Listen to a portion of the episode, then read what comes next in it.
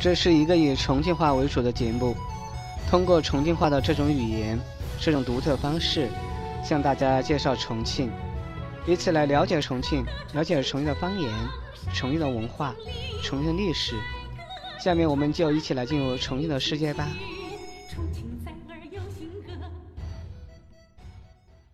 大渡口区地处重庆市主城区西南部，濒临长江，东临巴南。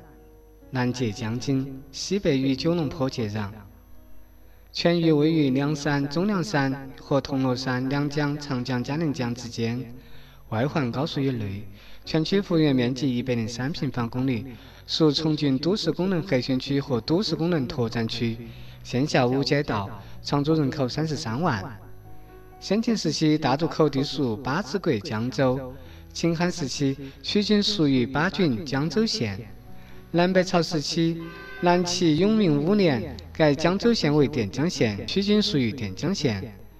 北朝明帝武成三年撤销垫江县，子县至巴县，曲靖属巴县属地。隋唐至北宋末为渝州所属巴县地，北宋至南宋初为公州所属巴县地。南寿淳熙十六年为重庆府所属巴县地。元代。明朝，曲靖人属巴县。大渡口原名北渡口。清光绪二十五年，在巴县长江北岸马桑溪设驿渡，以江宽水缓，过江人众，渡口规模为沅江数十公里之首，人称大渡口。一九三八年，重钢前身汉阳铁厂由汉迁于落户大渡口。一九六五年，重庆市人民政府为赴重钢设立大渡口区。面积七点四六平方千米。一九九五年，大渡口区进行区划调整，辖区面积进一步扩大到一百零三平方公里。二零一一年，重钢在区生产主线完成环保搬迁，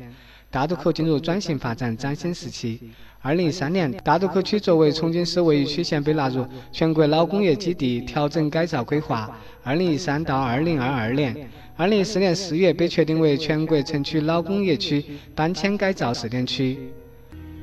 大渡口区旅游资源以自然景观及人文资源为主，主要有金鳌山、尖石山、大渡口森林公园、大渡口玉渡公园、马桑溪古镇、延兴剪纸等。